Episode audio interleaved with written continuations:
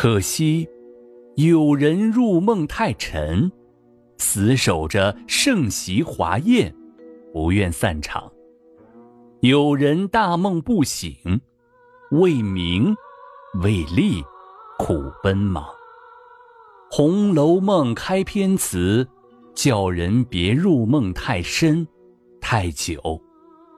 死守着盛席华宴的人，到梦醒之时。就该失落了。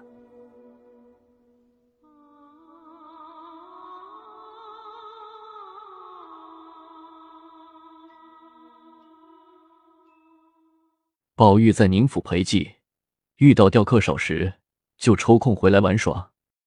这天回来，见晴雯领着小丫头们玩抓子儿打手心，袭人独自忙着给她打山子套。他吃了一杯凉水冰的茶。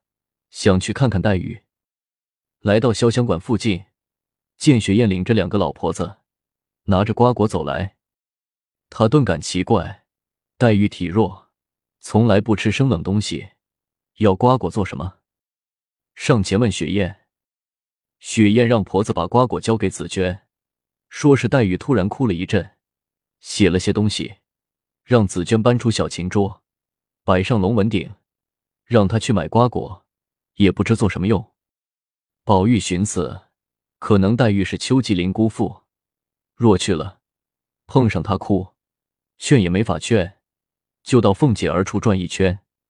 因近来贾母、王夫人不在家，府中接连出事，凤姐儿带病出来理事，二人互相叮咛保重，说了会儿闲话，宝玉又来到潇湘馆，见院中余烟袅袅，紫娟正收拾桌子。知黛玉已祭罢，就进了屋。黛玉面朝里歪在床上，病恹恹的。紫娟忙通报了，黛玉才缓缓坐起，含笑让座。宝玉先问候她的身体，又问她好好的哭什么。她不承认哭了。宝玉说：“你脸上还有泪痕。妹妹平日多病，遇事要想开些，糟蹋了身子，使我她怕黛玉多心。”忙打住话头，又想到黛玉常误解他的一片好心，忍不住流下泪来。黛玉嫌他话说重了，正想回敬他几句，见他伤心落泪，忍不住与他相对而泣。紫娟端来茶，见二人都在哭，责怪宝玉不该惹黛玉生气。宝玉忙擦擦泪，露出善笑，起身闲步，一眼见砚台下压着一张纸。伸手扯出来，黛玉来夺，他已揣到怀里，央求好妹妹，赏我看看吧。黛玉嗔怪的说：“不管什么，一来就乱翻。”宝钗进来问：“宝兄弟要看什么？”宝玉未得黛玉允许，不便拿出来，只看着黛玉笑。黛玉笑着说：“是古代有才貌的女子。”一生的遭遇令人可亲、可羡、可悲、可叹，就想以此为题材写一些诗，才写了五首。歇一下，就被宝玉拿去，生怕他给传出去。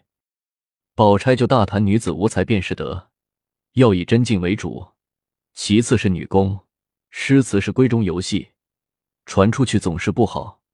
宝玉就从怀中取出那张纸，与宝钗同看。却是咏西施、虞姬、昭君、绿珠、红拂五人的五首七绝。宝玉赞不绝口，提议就叫吴美英，提笔写在后面。宝钗又高谈阔论，说了一番诗礼。宝玉听说贾琏回来，已过东府，忙迎到门前。贾琏回府，宝玉先问候了老太太、太太，再向贾琏请了安。二人携手来到中堂。李纨、凤姐儿已领众姐妹迎候。贾琏说：“老太太身体很好，明天一早就可到家。”众人问了些路途上的情况，让他早些歇息。次日早饭时，贾母、王夫人回来，免不得到宁府吊唁侄儿，众人大哭一场。过了几天，贾静断气，停就铁槛寺。贾珍父子尤氏婆媳在寺中守灵。待百日再送回原籍安葬，家中托有老娘与二姐、三姐照料。贾琏因常到宁府帮忙，见尤二姐貌美，不由垂涎三尺。又知二姐与贾珍父子都相好，时常眉目传情。二姐虽有此意，又碍着三姐常横眉冷眼，无法得手。贾蓉看出他的意思，想了个一箭双雕的主意，让他讨二姐当二房，另置一套房子让二姐住，瞒着凤姐儿不时去住上几天。自己则可乘虚而入，纵然是假设凤姐儿知道了，也可以凤姐儿未生男孩，娶二房是为了子嗣当借口。贾琏只当贾蓉是一片好心，高兴万分，却不知他包藏祸心。贾蓉一番甜言蜜语，骗过尤氏，又哄得尤老娘心花怒放，只是担心二姐愿意许配张华，张家虽已败落，张华还在。贾蓉就让尤老娘给张家二十两银子，让张家出了退婚文书。贾琏安排心腹家人、小厮买了房屋家具，择了吉日，偷偷迎娶了二姐。二人相亲相爱，自不必说。此后便隔不几天，找个理由瞒了凤姐儿来住上几宿。贾蓉因忙于祖父的丧事，一直没机会回来。贾珍却找借口回来几趟。贾琏虽明知，也不好同堂兄翻脸。时间不长，贾琏又看上了尤三姐。三姐天生标致，打扮风流，偏偏性格倔强。尽管贾琏百般挑逗，她一阵嬉笑怒骂，就把贾琏弄得灰溜溜的。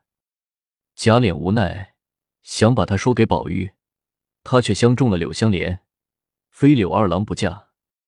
哪怕他十年不回来。等他十年、一百年不回来，等他一百年，只是不知他人在哪里。在他回来前，他吃斋念佛，侍奉母亲。贾琏说：“宝玉和香莲最好，也许找宝玉能打听到他的下落。”这天，贾琏奉贾赦之命到平安州办事，走了三天，迎头碰见一伙客商，领头的竟是薛蟠与香莲。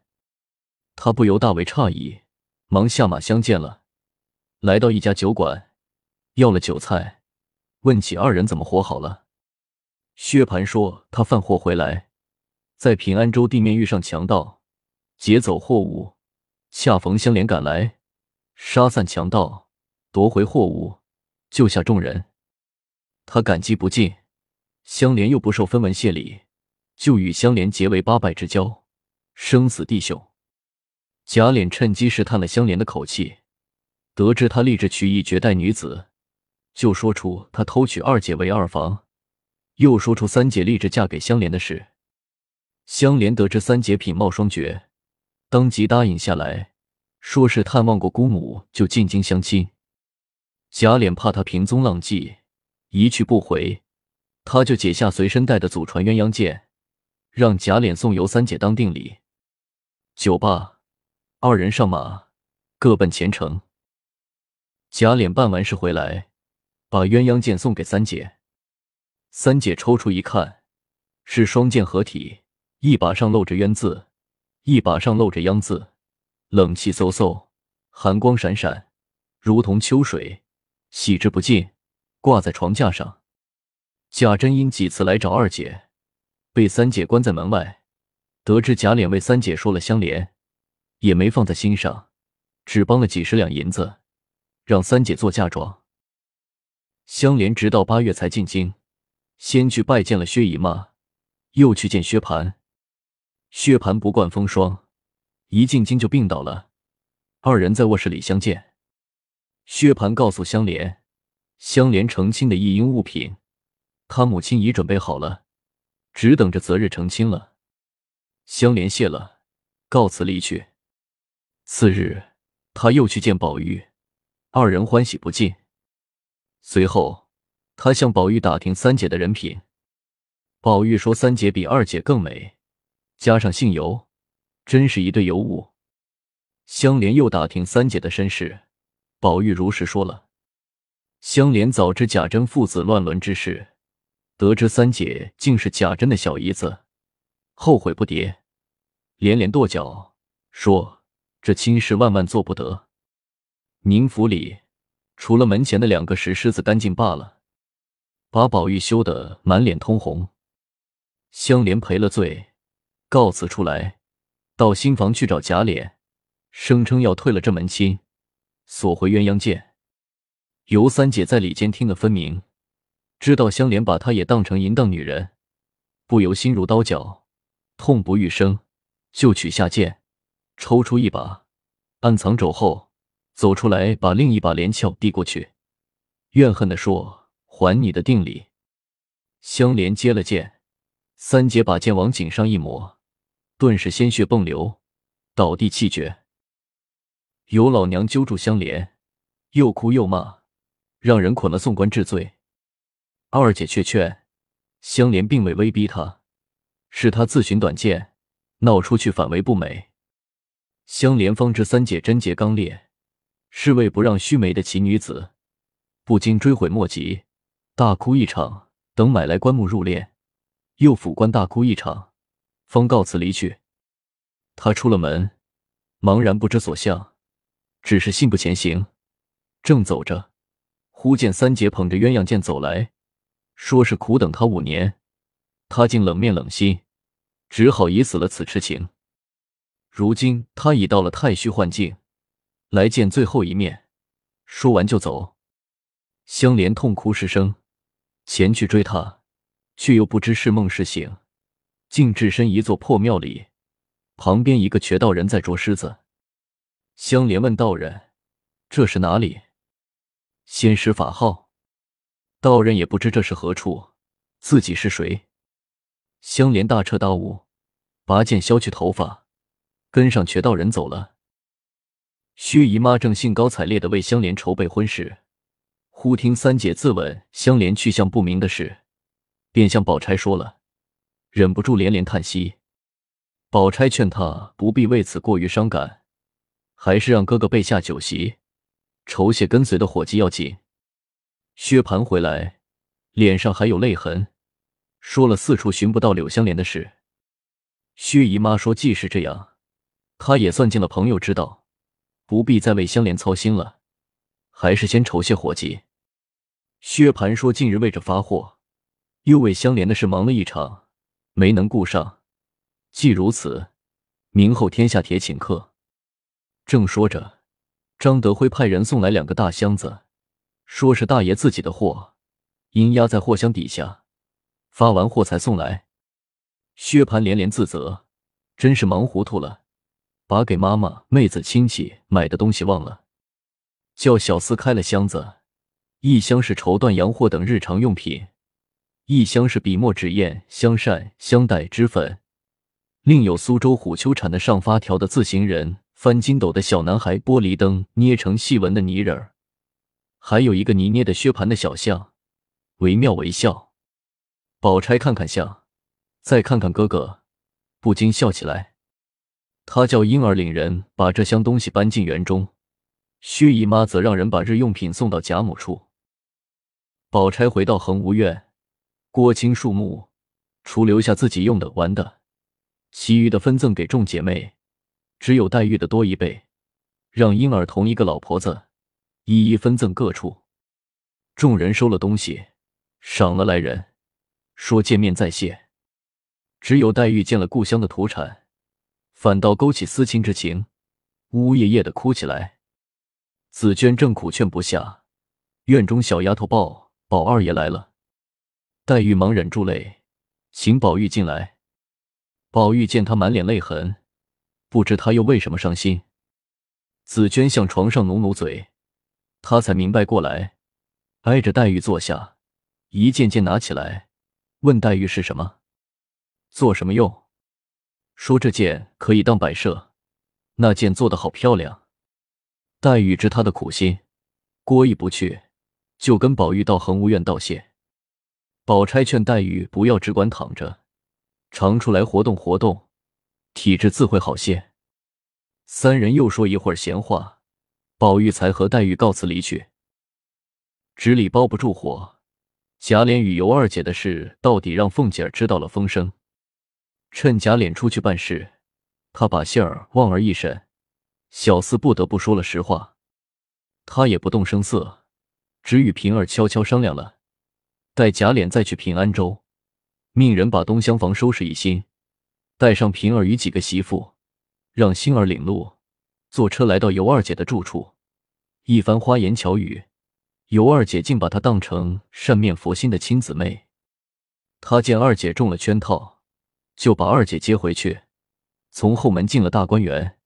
先到李纨处，说是让二姐先在园中暂住几天，带回明老太太再接回家。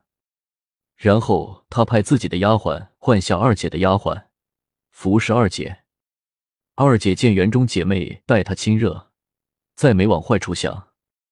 刚过三天，便支使不动那几个丫头，日常用品不是缺这就是少呢。别说脂粉头油了，连饭也是早一顿晚一顿。饥一顿饱一顿，有时还是别人吃剩的。他想告诉凤姐儿，谁知凤姐儿来了，却说：“丫头服侍不到的，你尽管说，我打他们。”又是妹妹长妹妹短的一番亲热，再把丫头媳妇一顿训斥，反使他怕人说他不贤良，难以说出口。凤姐儿命人在赌场中找到张华，唆使张华到督察院告贾琏仗势夺妻。于国僧中纳为二房，又把王子腾的亲信王信找来，送督察院三百两银子，让督察院虚张声势，闹一阵子，再判张华诬告。督察院看王府贾府的面子，闹得满城风雨，然后不了了之。他再到宁府，找上贾珍父子与尤氏大闹一场，吓得贾珍借故躲出，贾蓉自打耳光。他又寻死觅活，把眼泪鼻涕蹭了尤氏一身。尤氏只好怒骂贾蓉：“丫头媳妇跪了一地，代主子向她赔罪。”凤姐儿见闹得差不多了，见好就收，洗了脸，梳了妆，带尤氏来到荣府，又叫来二姐，同去见贾母。凤姐儿让二姐先拜了贾母，再与众姐妹一一相见。贾母戴上眼镜，细细看了二姐，说是比凤姐儿还俊。凤姐儿扯了一通谎，说是二姐父母双亡，生活无着，先让她住进来，明年再跟贾琏圆房。贾母高兴万分，让媳妇领上二姐拜过夫人，住到贾琏的东厢房。过不两天，凤姐儿又大惊小怪的告诉贾母，都是甄大嫂子不好。二姐原是有婆家的，人家告到都察院了。贾母要把二姐退回，凤姐儿充好人，说是退人伤贾府的面子。尤二姐也说已给过张家二十两银子，张家已退了婚。贾母方让二姐继续住下来。凤姐儿见目的已达到，让贾蓉送张华些银子，父子回原籍度日。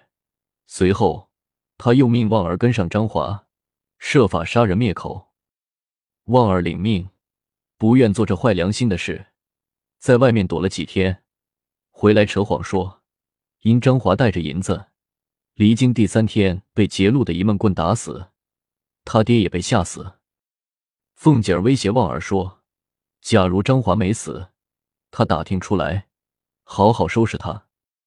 贾琏办完事回来，先去二姐处，一人去防空。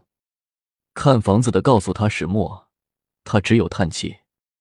见过贾赦邢夫人，贾赦见他事办得好，把丫头秋桐赏他为妾。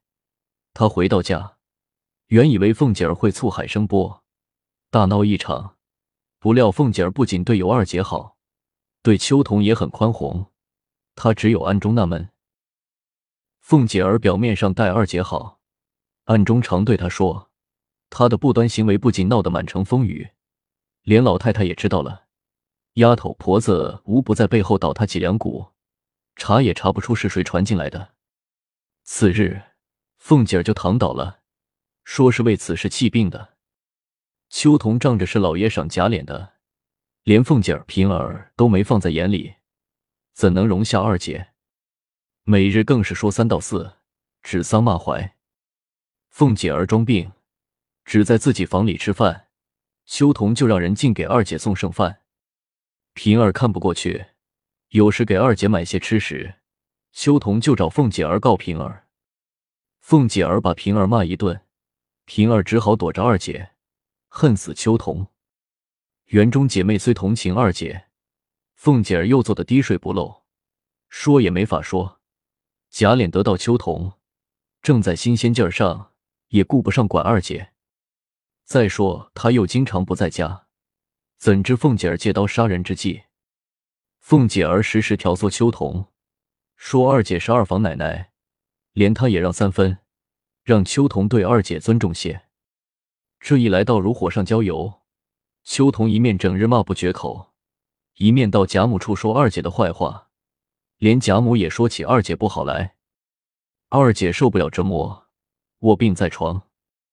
这天贾琏来看她，她求贾琏，说是已有五个月孕，求他请医给她看病，若生个男孩，还有活命。不然性命难保。贾琏想起二姐的好处，派人去请王太医。可巧王太医也病了，就请来个胡大夫。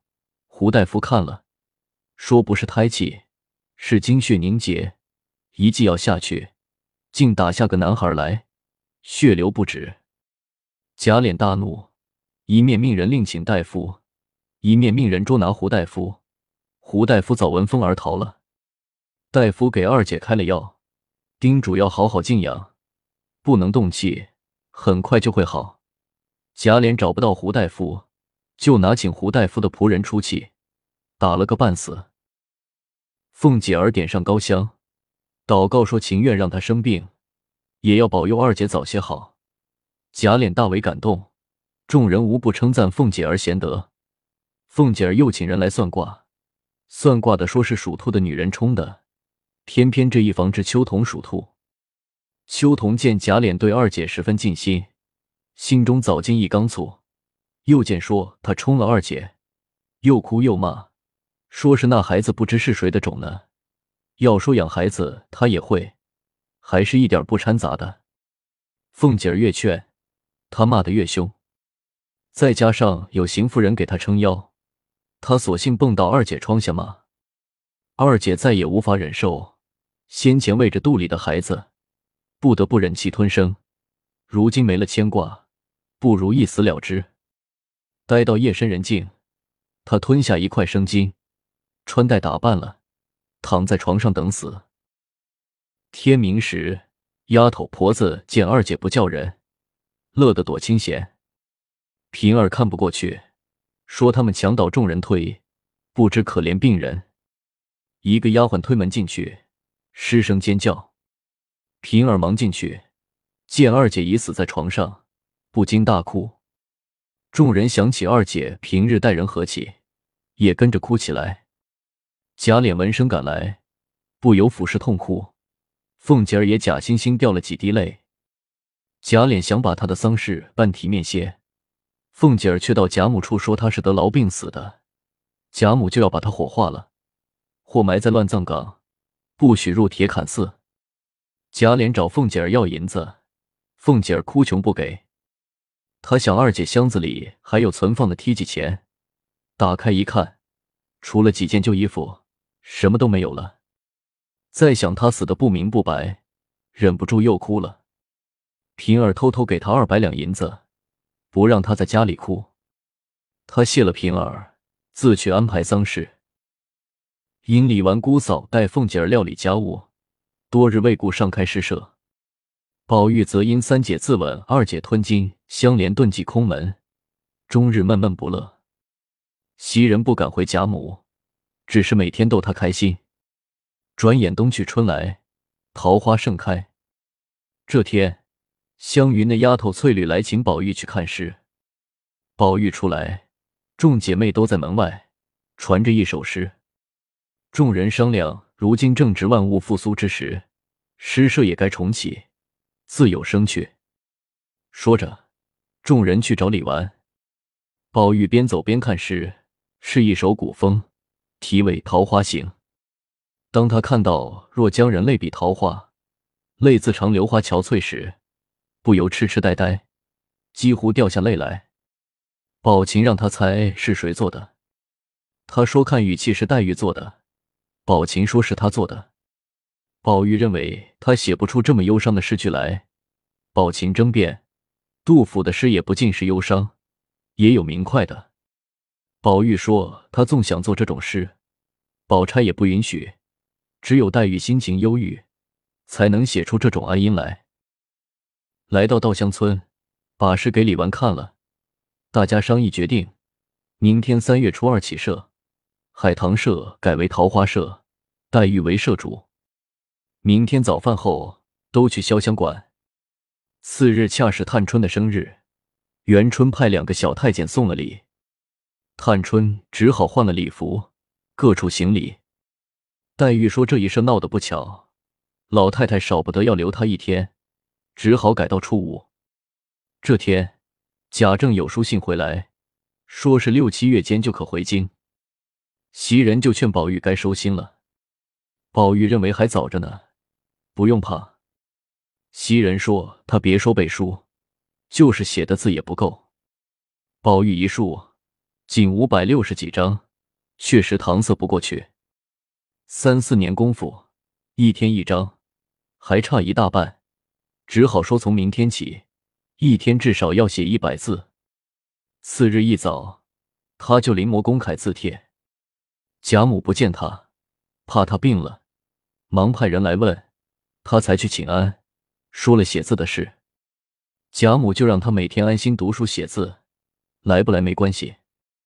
他又去见王夫人，王夫人说他临阵磨枪也来不及了，又怕他赶出病来。